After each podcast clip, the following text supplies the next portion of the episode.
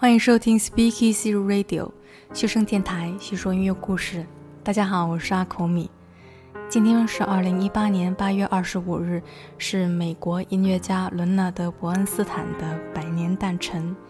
也就是说，如果他现在还在世，那么今天就是他的一百岁生日。开场我们听到的是伯恩斯坦作曲的《天真汉》歌剧序曲，指挥当然是他本人。这是一首美妙的乐曲，开头灿烂的爵士风味非常有伯恩斯坦的个人风格，而随之的画风一转，转入了一段抒情的旋律，把人们拉回了这个歌剧所改编的原作所在的时代，也就是伏尔泰所在的18世纪的法国。伯恩斯坦是一位美国的音乐家，之所以说他是音乐家，是因为他兼具了多重的身份。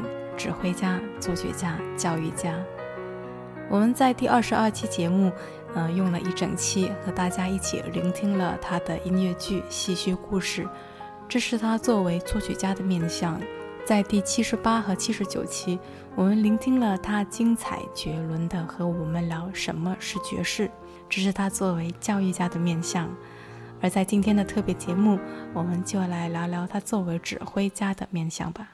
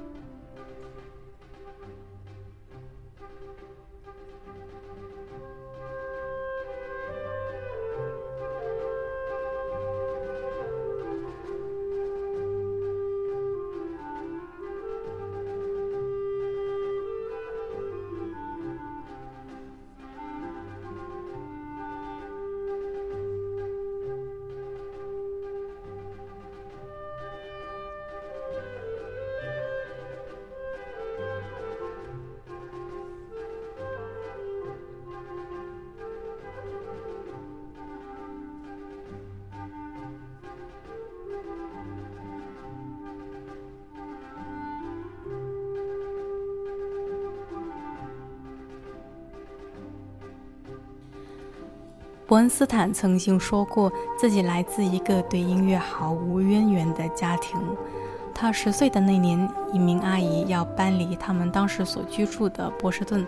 这名阿姨不知道怎么样去处理她的那台大型的直立式钢琴，所以呢，就搬到了小伯恩斯坦的家里面。而伯恩斯坦看着这部雕满了花纹的钢琴之后，就疯狂地爱上了它。伯恩斯坦的父母在世纪之交从俄罗斯移民到美国，而出生于1918年8月25日的伦纳德·伯恩斯坦是家里面的长子。而我们在第二十五期节目也说过，美国在三四十年代收音机已经普及，所以呢，无线电广播就为小伯恩斯坦带来了与音乐世界的首度接触，无论是爵士乐、流行乐。交响乐或者是歌剧，都让小伯恩斯坦着迷不已。在十四岁那年，因为父亲从教会拿到了赠票，让小伯恩斯坦第一次有机会聆听一场管弦乐音乐会。那一晚演奏的就是我们正在听到的乐曲，是法国作曲家拉威尔的《波莱罗舞曲》。这首管弦乐圣经深深地冲击了伯恩斯坦。文斯坦后来回忆说：“波莱罗舞曲让他宛如来到了天堂，并且感到自己的生命起了变化。”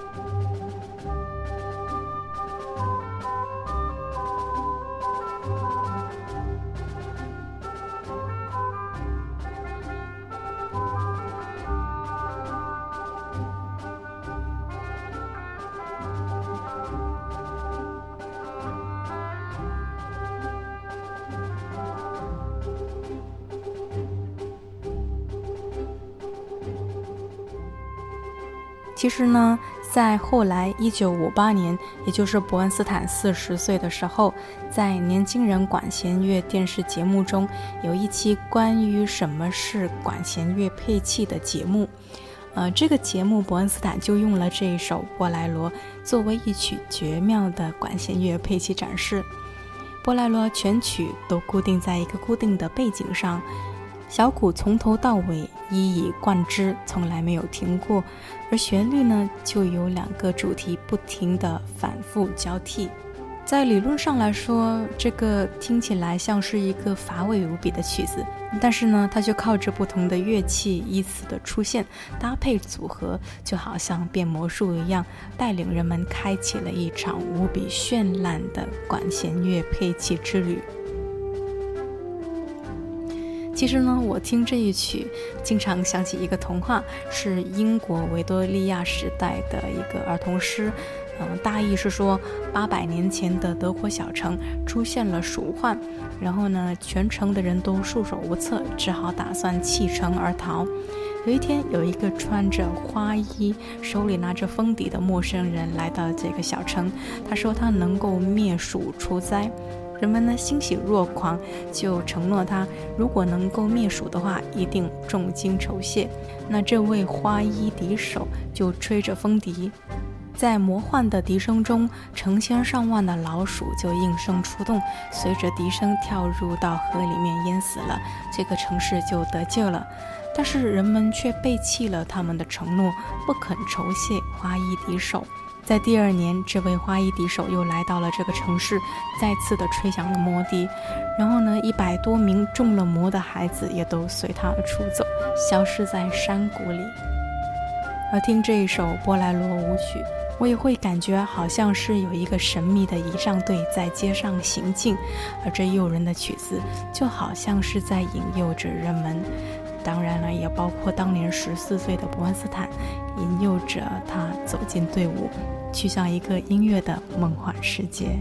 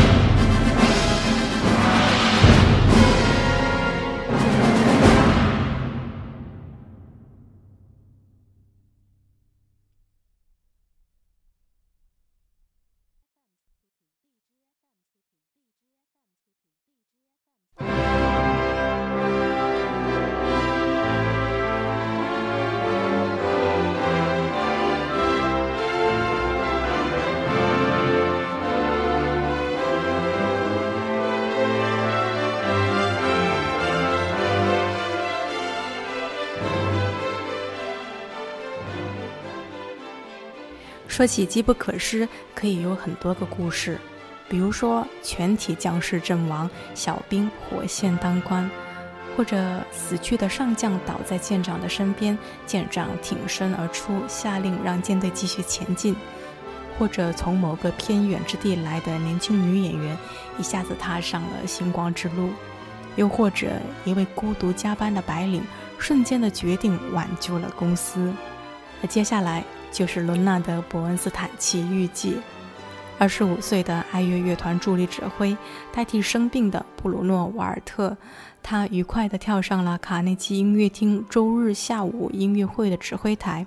这就是最新的机不可失的故事结局。伯恩斯坦先生有把握这个机会的才能和天赋。以上内容其实是当年《纽约时报》上的一份报道。在美国，可以有很多的奇迹故事，而伯恩斯坦的指挥家生涯的亮相就是这么一个不可思议的故事。在二十五岁以前，伯恩斯坦可以说是默默无闻。但是在一九四三年十一月十四号，伯恩斯坦才刚刚担任了两个月的纽约爱乐乐团指挥，他临时代替身体不适的布鲁诺·瓦尔特，指挥了当天的音乐会。然后呢，他的事业就像喷气式飞机一样一步登天了。而当天的曲目就包括了三首特别难的曲子。理查施特劳斯的《堂吉诃德》，舒曼的《曼弗雷德序曲》，还有我们现在正在听到的瓦格纳的《纽伦堡民歌手前奏曲》。这一首前奏曲的开场很恢宏，然后呢是抒情的旋律，弦乐齐奏，号角灿烂。那让我们就在这辉煌的乐声中，想象一个奇迹小子一跃跳上了指挥台。意气风发，而一颗星星正在冉冉的升起。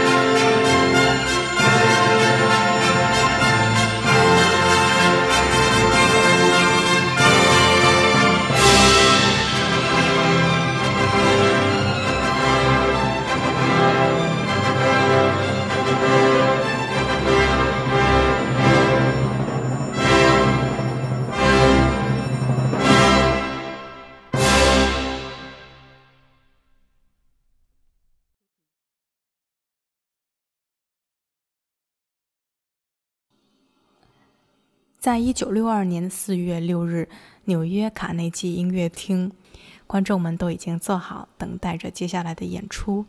时间到了，指挥家伯恩斯坦来到舞台，却突然转身面向观众，出乎意料地发表了一段演说。我们来听一下现场的录音。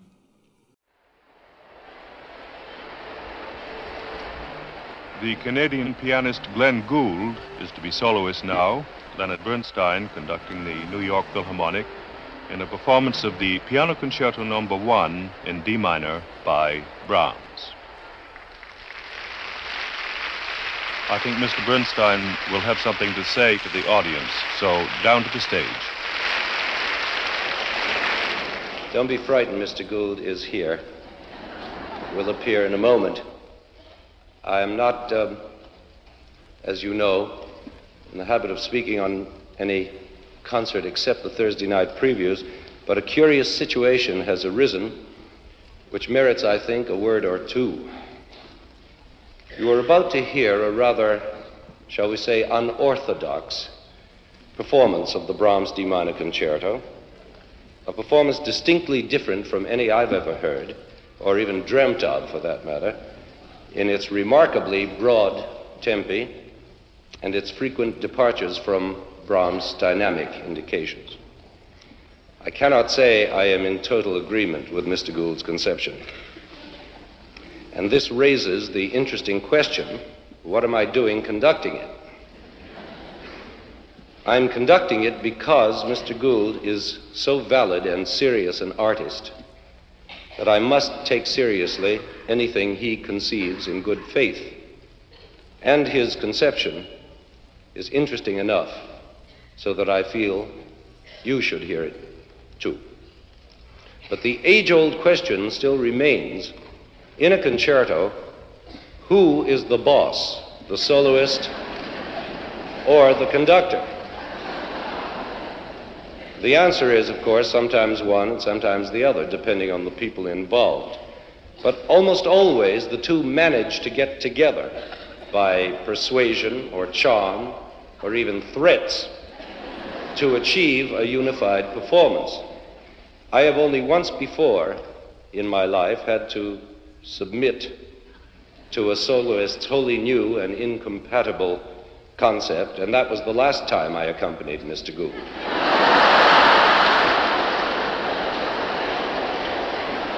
But, but this time, the discrepancies between our views are so great that I feel I must make this small disclaimer. So, why, to repeat the question, am I conducting it? Why do I not make a minor scandal, get a substitute soloist, or let an assistant conduct it? Because I am fascinated Glad to have the chance for a new look at this much played work. Because, what's more, there are moments in Mr. Gould's performance that emerge with astonishing freshness and conviction. Thirdly, because we can all learn something from this extraordinary artist who is a thinking performer. And finally, because there is in music what Dmitri Mitropoulos used to call the sportive element that factor of curiosity, adventure, experiment. And I can assure you that it has been an adventure this week, collaborating with Mr. Gould on this Brahms concerto. And it's in this spirit of adventure that we now present it to you.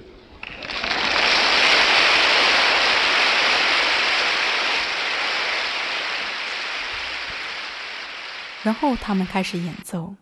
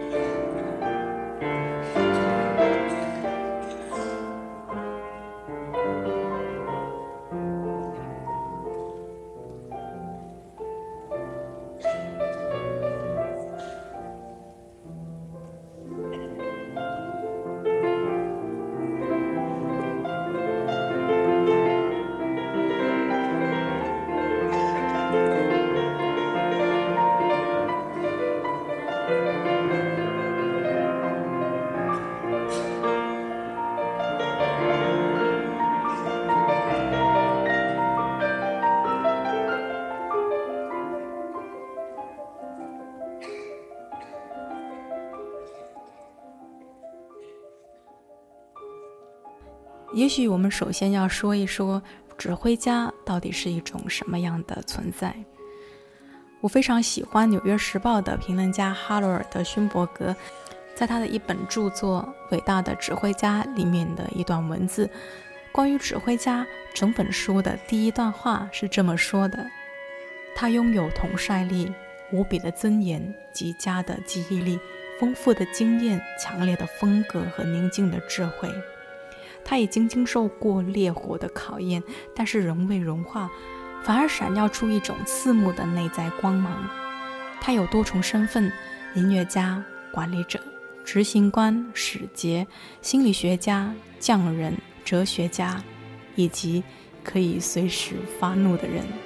就事论事地说，他是个自大狂，他也必须是个自大狂。如果对自己和自己的能力没有绝对的信任，他就什么也不是。这一段话里面的他就是泛指指挥家。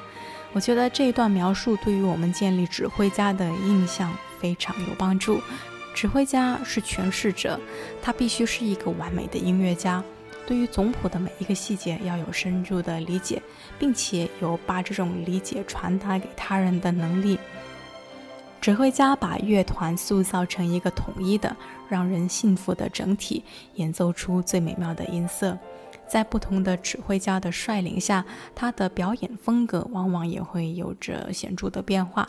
即使是同一首乐曲，经过不同指挥家的精心处理，也会呈现出不同的艺术的效果。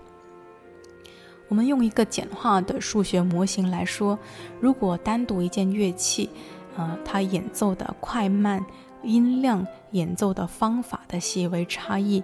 嗯，我们往小的说，假设它有十种可能，那么一个一百人的管弦乐队，在某一个乐段它要同时发生，那也就意味着这个乐段的音乐可能会有十的一百次方这么多种演绎组合的结果。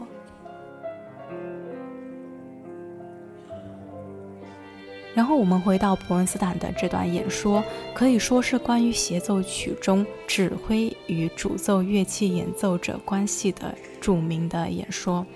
我们来翻译一下伯恩斯坦的原话。他说：“大家不要慌张，古尔德在后台，马上就会和大家见面。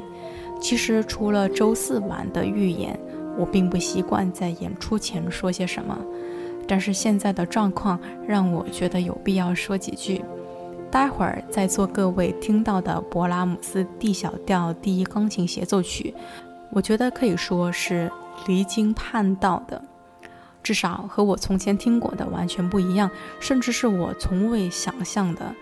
它的节奏在很大的范围内变换，并且频繁地背离勃拉姆斯使用的力度标记。不得不说，我完全没有办法同意古尔德的想法。那么就引发了一个有趣的问题：我还指挥什么？我想，我指挥是因为古尔德是一个可信的、认真的艺术家，因此我会非常严肃地对待他提出的任何他坚信的东西，并且他的想法非常有趣，我觉得值得在座的各位听一听。然而，问题又来了，在协奏曲中该听谁的？独奏者还是指挥家？答案并不是唯一的，有时候是前者，有时候是后者，这取决于具体参与其中的人。但是大多数情况下，是二者通过说服、俘获，甚至是威胁对方的方式达成演出的共识。我生平只有一次对独奏者如此新奇而难以接受的想法做这样的退让。那就是上一次我和同一个人，也就是古尔德先生合作的时候，但是这一次我们之间的分歧如此巨大，我觉得有必要做这样的说明。所以重申这个问题：为什么我还要指挥？为什么我不换一个独奏者，或者是我找人来代替我？因为对于像这样一个被频繁演奏的作品。我也非常高兴，并着迷于见证它呈现出来的另外一种面貌。而且在古尔德的演奏中，我看到了非同一般的清新和说服力。再者，我想是因为我们总能够从这位善于思考的杰出艺术家这里学到些什么，也因为在音乐中，如另一位伟大的指挥家米特罗普罗斯所说的，存在着一种类似于体育精神成分的好奇的、勇于冒险的试验性的元素。我可以非常肯定，这周与古尔德合作勃拉姆斯的协奏曲就是这样的一种冒险。那么接下来的时间里，我们依然秉持这种冒险精神，共同将这个作品献给大家。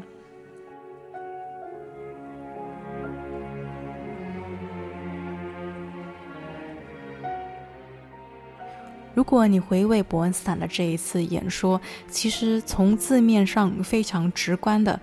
伯恩斯坦在演出前的整个讲话的中心，其实是在说，音乐的最大快乐就在于你可以有截然不同的两种观点，他们都可以是对的。而我之所以在前面放了伯恩斯坦发表演说的原声录音，是因为我觉得伯恩斯坦的声音非常迷人，大家有必要听一听。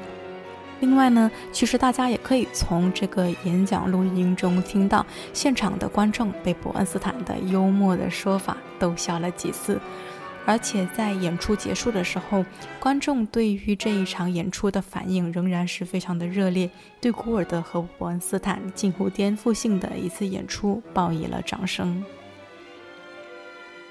但是当时的评论界可不这么看。所谓作曲家的意图，长久以来在专业人士里面早已经达成了共识。比如说，勃拉姆斯是新古典的代表，他的作品激情澎湃、庄严而富有哲理，充满了英雄主义的气息。而一旦你有所偏离，你就会遭受到恶毒的攻击。评论家们没有办法忍受古尔德对经典的解读和自己不一样，更无法容忍当时只有三十岁的古尔德来挑战传统。评论家们说，古尔德的演奏慢得让人昏昏欲睡，听起来让人觉得极不耐烦，好像长时间在车站等车的感觉。而伯恩斯坦的演说就好像是一份免责声明，客观上呢，也把古尔德置于在舆论的风口浪尖。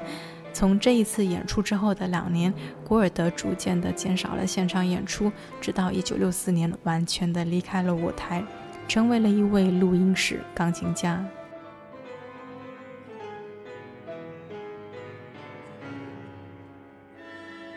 但是，其实从伯恩斯坦和古尔德的一些往来，以及是他们后期的一些叙述，你可以看出来，他们其实私下是好朋友。伯恩斯坦崇拜古尔德，从来就没有打算伤害古尔德。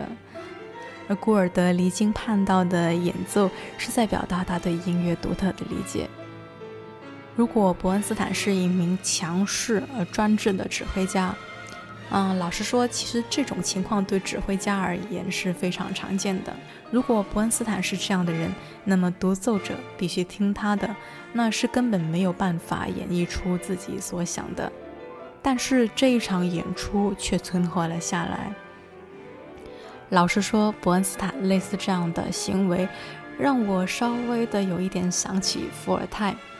在距离当时差不多两百年前，也就是一七六二年，在卢梭出版《艾米尔》以及是《社会契约论》的时候，他的作品被日内瓦政府公开的查禁和烧毁。这个时候，伏尔泰出来说话了。他说了一句非常有名的话：“你说的，我一个字也不赞成，但是我抵死也要维护你说话的权利。”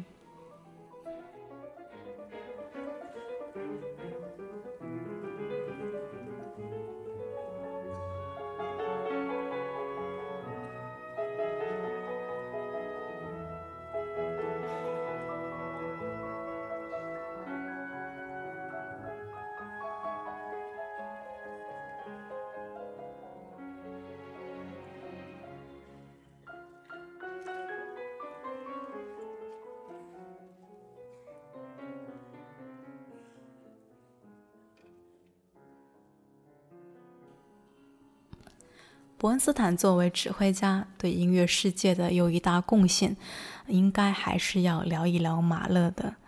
我们来听一段乐曲。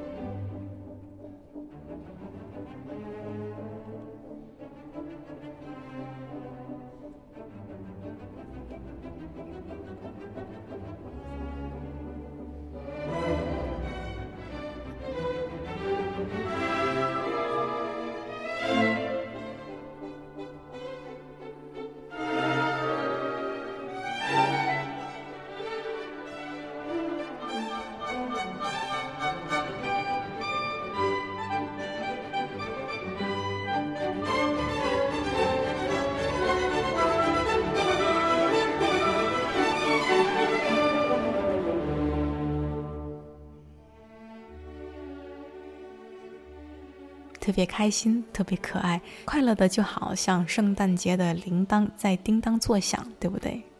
这是马勒第四交响曲的第一乐章，然后我们再来听另外一段乐曲。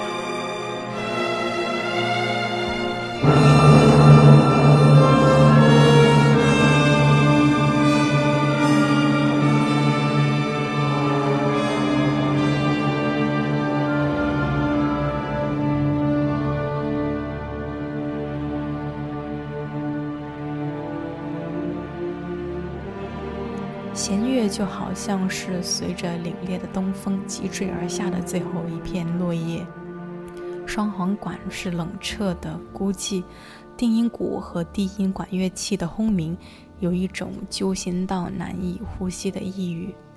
这还是马勒，这是马勒出自同一首交响曲的第三乐章。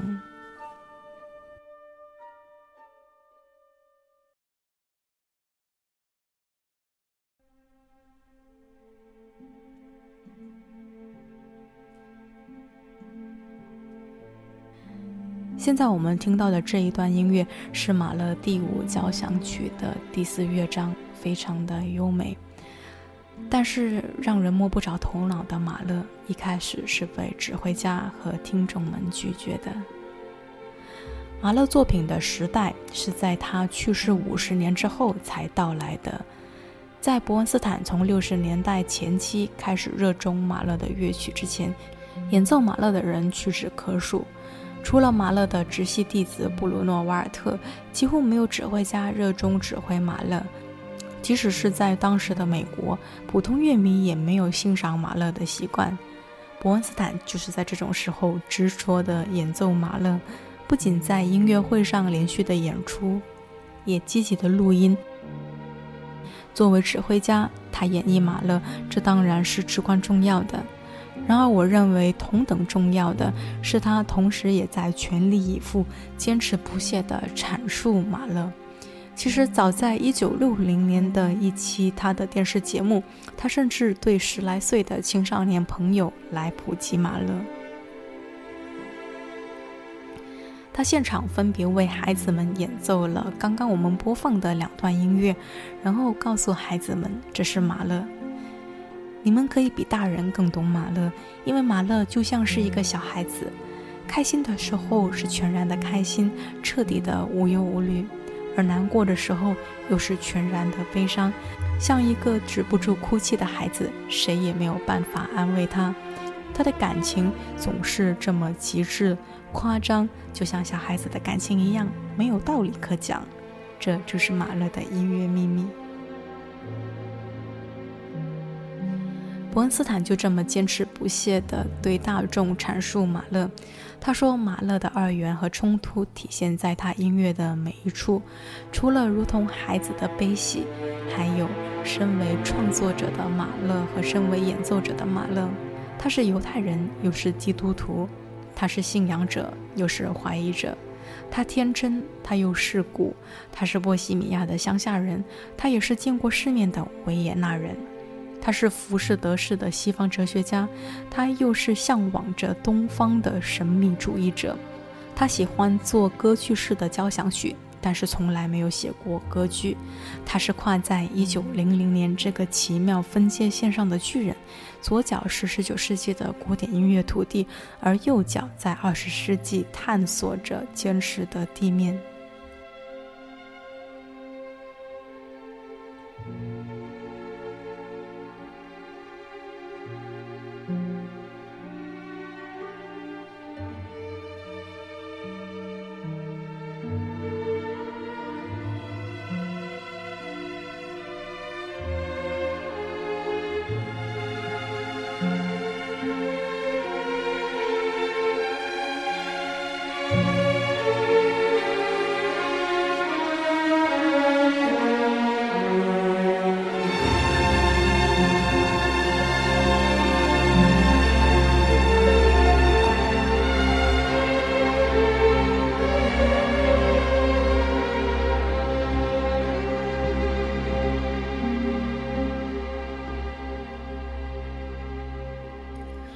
个人真的是惊叹于伯恩斯坦是如何神奇的消解大家对于马勒光怪陆离音乐的防备。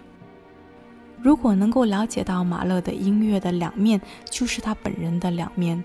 马勒从中一分为二，不论他的音乐中可以听到怎么样的特质，那么与这种特质相反的另外一种特质也一样可以感受到，也就是粗犷又柔美。细致又喧闹，优雅粗野，客观伤感，莽撞羞怯，冠冕堂皇，泯灭自我，充满自信又缺乏安全感。这一切的一切都是马勒。其实认识到这一点，然后我们转念一想，我们每个人何尝又不是一个充满着矛盾的人？于是很神奇的，你就消除了对马勒的防备。所以，我认为伯恩斯坦真的是竭尽所能，用尽了他的一切能力和影响力，来让我们认识并且愿意接纳马勒，而今天我们才能听到这样不可思议的音乐。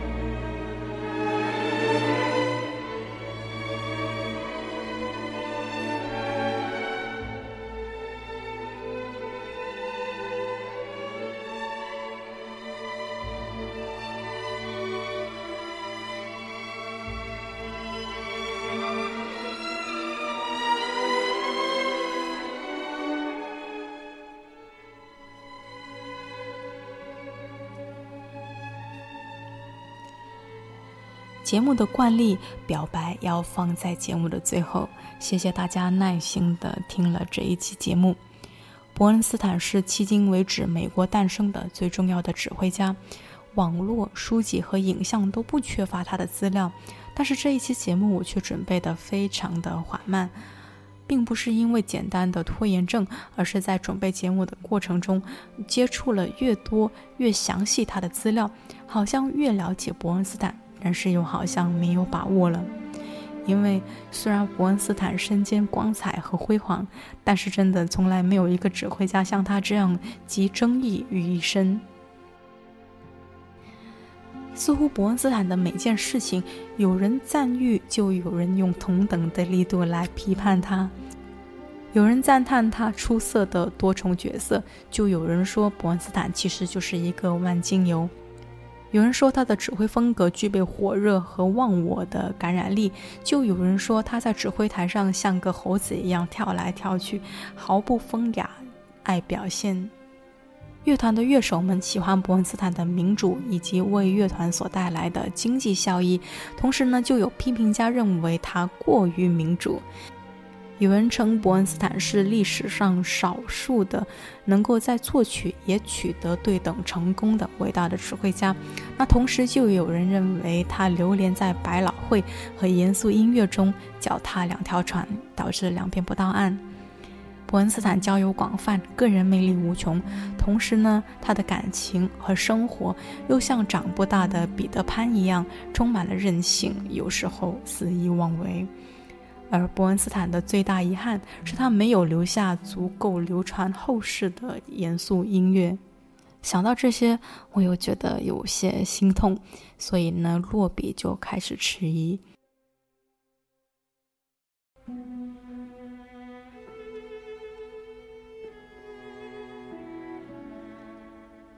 但是我还是非常确定，我喜欢伯恩斯坦。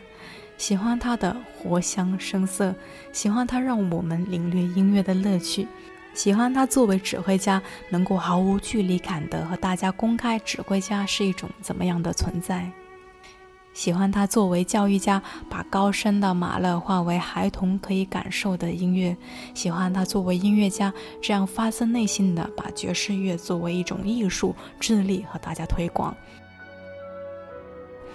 而我最喜欢他的地方，可以用伯恩斯坦本人的一段独白来总结。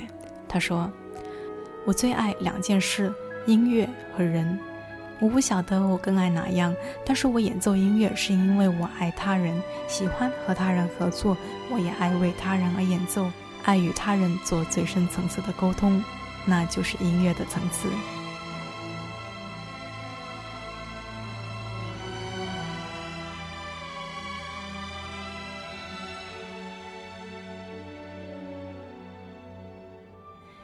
七声电台叙说音乐故事，这是我们陪伴你的第八十三天，我们下期见吧。